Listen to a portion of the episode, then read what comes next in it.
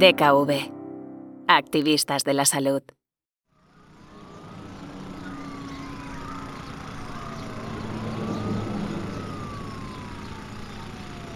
Estamos en una ciudad media española. El ambiente sonoro nos sitúa rápidamente en un entorno familiar. Nos llegan sonidos a los que nuestro oído ya se ha acostumbrado. Pero si escuchamos con un poco más de atención, nos daremos cuenta de que este escenario está lleno de ruido y de contaminación acústica.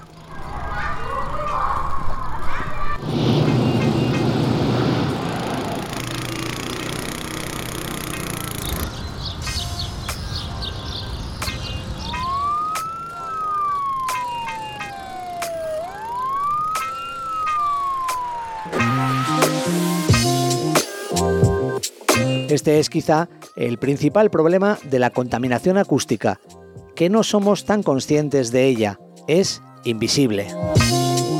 Como no percibimos de manera inmediata la gravedad que el ruido provoca en nuestra salud, sino que es una cosa que se percibe con el paso incluso de los años, eh, pues eh, tendemos a, lo que nosotros llamamos la normalización del ruido. Al final vivimos en las ciudades rodeados de ruidos, pero lo normalizamos y al final eh, no nos damos cuenta de que esa contaminación acústica que estamos viviendo como algo normal está afectando a nuestra salud. Jesús Larena es el editor del portal web con R de ruido. Lleva años recopilando información y concienciando del problema del ruido y es consciente de la complejidad de esta misión. Profesionales del medio ambiente especializados en la contaminación acústica confirman que es algo que se ha empezado a estudiar hace relativamente poco. José Javier Peche es ambientalista y consultor en la empresa Acreambiental. Es un contaminante, aunque lleva toda la vida con nosotros, pero un contaminante muy nuevo. La normativa, mm, la primera que se elaboró a nivel europeo es de 2002. Entonces, un contaminante por sus características, como han dicho, es incoloro, es inodoro, no, huele, no se puede ver. Es muy complicado eh, parametrizarlo. Como cualquier contaminación, la acústica afecta al medio ambiente, al planeta, también a los animales a la fauna sí llega a afectarle en su estilo de vida, en, su, en sus relaciones sociales, a reproducirse puede llegar a afectarle como un, como un factor de estrés, llegando incluso, aunque suena un poco drástico, pero es una realidad, llegando incluso a producir la muerte, puede producir en animales. El principal problema es que además perjudica de forma grave a las personas. David Bernabeu es médico y especialista en los efectos de la contaminación acústica en la salud el efecto más conocido es, en, el, entorno laboral, en donde se sabe que intensidades de ruido muy elevadas puede, puede generar sordera. Y luego hay otro efecto mucho más larvado, eh, que no tiene una causa-efecto tan inmediata y que por tanto siempre eh, se, ha, le ha, relegado o siempre se ha asumido que no era fácilmente demostrable, que es el ruido como agente estresante. Eso ya está plenamente demostrado. El, ruido induce estrés y ese estrés pues desencadena toda una serie de cascadas eh, de problemas de, salud. Bernabeu, que además es presidente de la Asociación de Médicos y Titulados Superiores de Madrid, nos explica qué ocurre en nuestro organismo cuando estamos expuestos a un ruido molesto e intenso porque aunque seamos más o menos conscientes, el ruido llega al cerebro, o sea, llega a la oreja, se transmite y, esos impulsos llegan al cerebro y desencadenan una serie de reacciones hormonales, que son humorales, que son eh, de vasoconstricción, todo lo que es la respuesta al estrés. Esa, esa respuesta al estrés que va a hacer daño al organismo puede ser con, más consciente o menos consciente y por lo tanto independientemente de que a mí me agrade o no me agrade el ruido.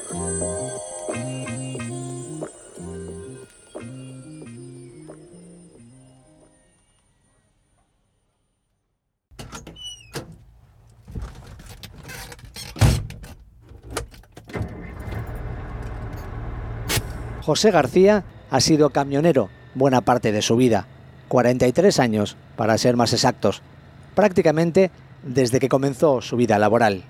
En una empresa entré con 17 años y luego a los 20 o así pues ya me saqué el carnet y empecé a repartir. Y luego ya en otra empresa que ya me tiré casi 20 años, pues ahí estaba repartiendo todos los días. Siempre he estado en el acero inoxidable y repartí acero inoxidable.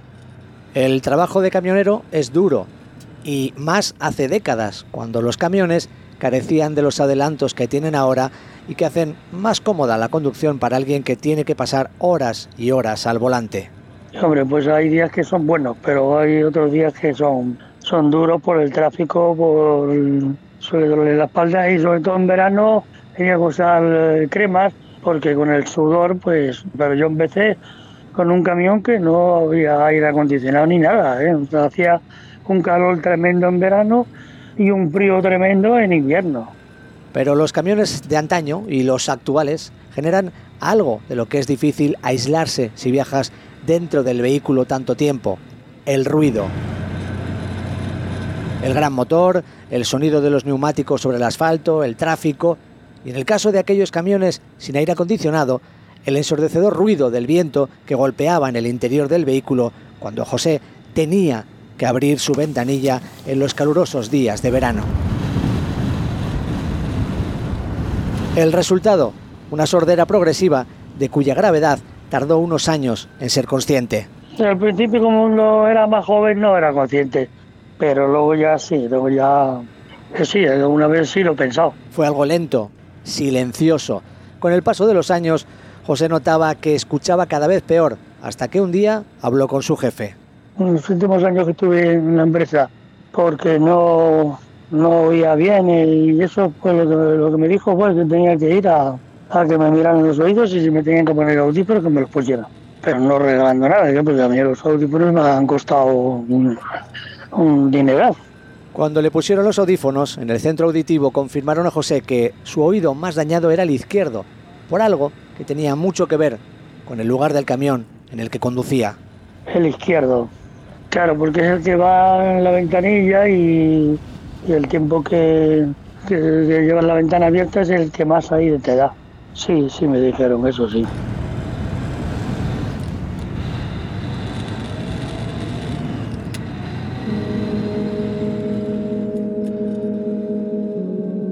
José García es consciente ahora de los problemas que le podía suponer su trabajo, pero tanto él como muchos de sus compañeros le han dado poca importancia hasta la fecha. Como apunta Jesús Larena, de Con R de Ruido, hay aún mucho por hacer en el ámbito laboral cada vez se está avanzando más. Eh, aquí entramos ya en el tema de la prevención de riesgos laborales. Las empresas cada vez toman más conciencia de este problema y eh, intentan proteger más a sus trabajadores. Hay que seguir avanzando porque todavía no todas las empresas y no todos los trabajadores tienen conciencia de esto. Es una labor de empresa, también es una labor de concienciación de los propios trabajadores que acepten eh, bueno, pues esas normas de protección uno de los problemas es, según el ambientalista José Javier Peche, que hasta hace muy poco no se tenía en cuenta el ruido como causante de problemas de salud. Estamos hablando de un contaminante que se le ha empezado a dar importancia relativamente, eso es nada, poquito, es muy nuevo para todos. Todos los conceptos son muy nuevos para todos. Entonces se está empezando a asociar enfermedades que antes asumíamos o creíamos que, nos salían por, por el ritmo de vida que llevábamos o por otros agentes externos se están empezando a asociar ahora al ruido, pero es todo, todavía queda mucho por descubrir en ese ámbito. Llegados a este punto, quizá tengamos que detenernos y tratar de explicar bien lo que es y lo que no es contaminación acústica. El ruido es un sonido y cuando ese sonido se convierte en algo molesto, en algo que eh, perturba nuestra salud, al final eh, es cuando hablamos de contaminación acústica. El Instituto Nacional de Seguridad y Salud explica que la contaminación acústica está provocada por el ruido, que es aquel sonido peligroso, molesto, inútil y desagradable. Y el diccionario de la RAE dice que el ruido es un sonido articulado, generalmente desagradable. Pero, ¿qué consideramos ruido? ¿Molesta a todos por igual? Ruido es todo aquello que uno no desea escuchar y sonido lo que sí desea escuchar. El caso del pájaro es curioso, pero si ese pájaro tú estás en el bosque y a ti no te deja dormir y ya te está produciendo eh, estrés, ansiedad, ya es contaminación acústica, aunque sea un pájaro. Mientras que otra persona a lo mejor va a buscarlo y quiere parametrizar, quiere eh, grabar ese sonido del pájaro y es sonido, no es molesto para él.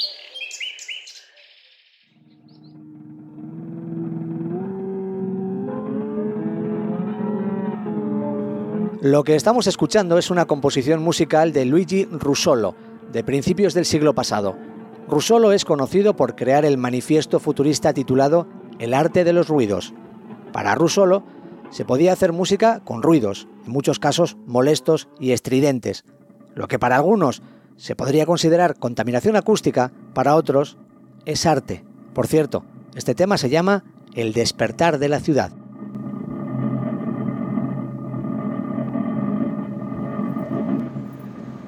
Rusolo fue el precursor del ruidismo y de la música concreta, que seguían estos preceptos. Una vez más, vemos cómo la interpretación del ruido es subjetiva, y eso hace complicado que se puedan regular las emisiones de sonido artificiales. José Javier Peche. Igual que otros contaminantes, sí se saben que expuestos a X cantidad de contaminantes puede producir problemas en la salud, el ruido es un tema muy subjetivo. Hay personas que con un mayor nivel de, ruido en el ambiente pueden vivir, pueden dormir, hacer vida normal y no afectarle, y personas que con muy poco ruido se ven afectadas. Entonces la normativa, más que intentar eliminar el ruido, lo que intenta es establecer unos, unos máximos de ruido que sean los más bajos posibles, pero para intentar controlarlo, más que, más que eliminarlo. Para el médico Daniel Bernabeu, atajar las fuentes de contaminación acústica es además costoso y genera muchos dilemas en las administraciones. Es un problema eh, muy entroncado en el aspecto cultural que hay que ir trabajando poco a poco y sería muy importante que las administraciones se sensibilizaran de ese ruido. ¿Cuál es el principal problema del ruido? Las fuentes emisoras de ruido. Es decir, es, eh, eh, el problema es que es muy caro y muy difícil aislar y la emisión de ruido es muy barata. Es momento de detenernos de nuevo y explicar bien ¿Cuáles son las principales causas del ruido y las que más nos afectan? Según la Organización Mundial de la Salud, ruido es cualquier sonido superior a 65 decibelios. Vamos a conocer qué sonidos quedan por debajo o por encima de ese nivel. El silencio, 0 decibelios. Aquí está nuestro umbral de audición. Ahora estamos en una biblioteca. En teoría debería estar todo en silencio, pero es inevitable escuchar el sonido ambiente o algún ruido de vez en cuando. El nivel aquí es de 40 decibelios.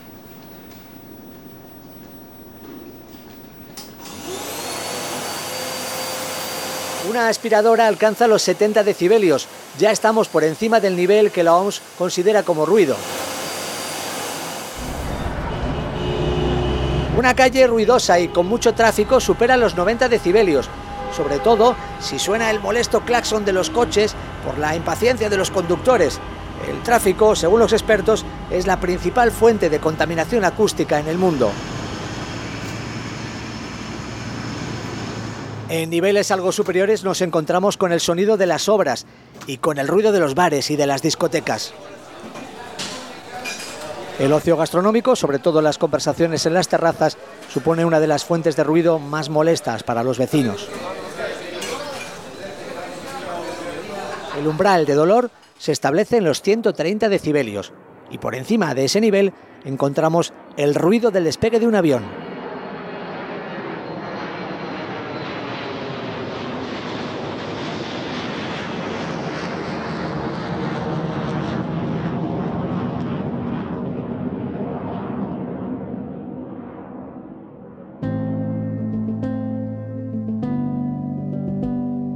Es cierto que no es lo mismo escuchar estos ruidos durante poco tiempo que estar expuestos a ellos durante un largo rato.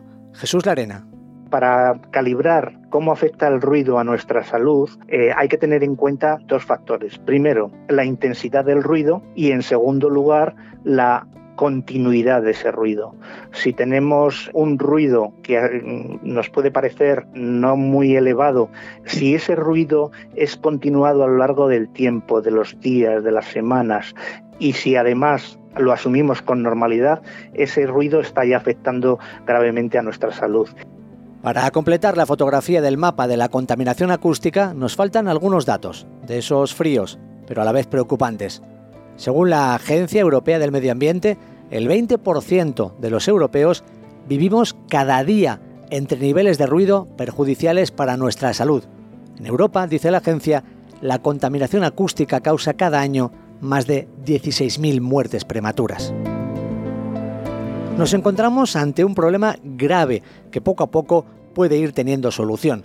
Las normativas, aunque relativamente recientes, son un primer paso, y a partir de ellas se pueden llevar a cabo actuaciones que mitiguen la contaminación acústica o eviten focos de ruido, como hace la empresa de ingeniería acústica de José Javier Peche. Tenemos que ir revisando que cumplen la normativa de ruido, los bares, muchas tiendas, gimnasios, industrias, también hacemos mapas de ruido para futuros nuevos proyectos, en las zonas que se vayan a desarrollar, zonas industriales o viviendas, para ver que no se superan los límites, bueno, objetivos, en este caso serían objetivos de calidad acústica en esas zonas que se van a desarrollar.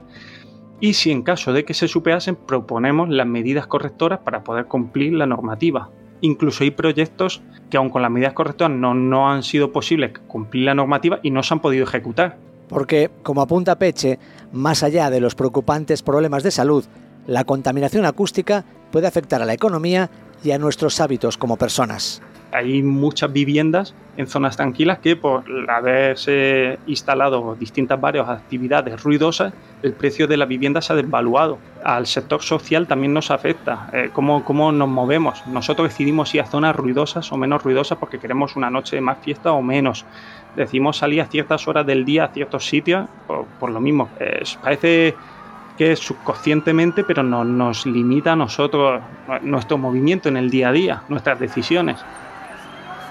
La contaminación acústica, la contaminación invisible, nos acompaña cada día y muchas veces es difícil escapar de ella, como recuerda el doctor Bernabeu. Porque el ruido no, no es fácil de ponerle una frontera. Eh, podemos poner fronteras a lo visual, podemos poner fronteras incluso a, los olores, pero el ruido que se transmite, digamos, por el aire, que se transmite a través de vibraciones por los muros, por, las, eh, por los tabiques, es muy difícil de, digamos, de aislar y de contener y entra en un sitio donde para nosotros es nuestra esfera de, privacidad e intimidad. Y eso, digamos, sobreañade el hecho del rechazo, es decir, alguien nos está invadiendo con un ruido no deseado. Quizá por ello es conveniente que empecemos a ser conscientes de cómo nos afecta y evitar que acabe generando problemas en nuestra salud. Hacer visible el ruido.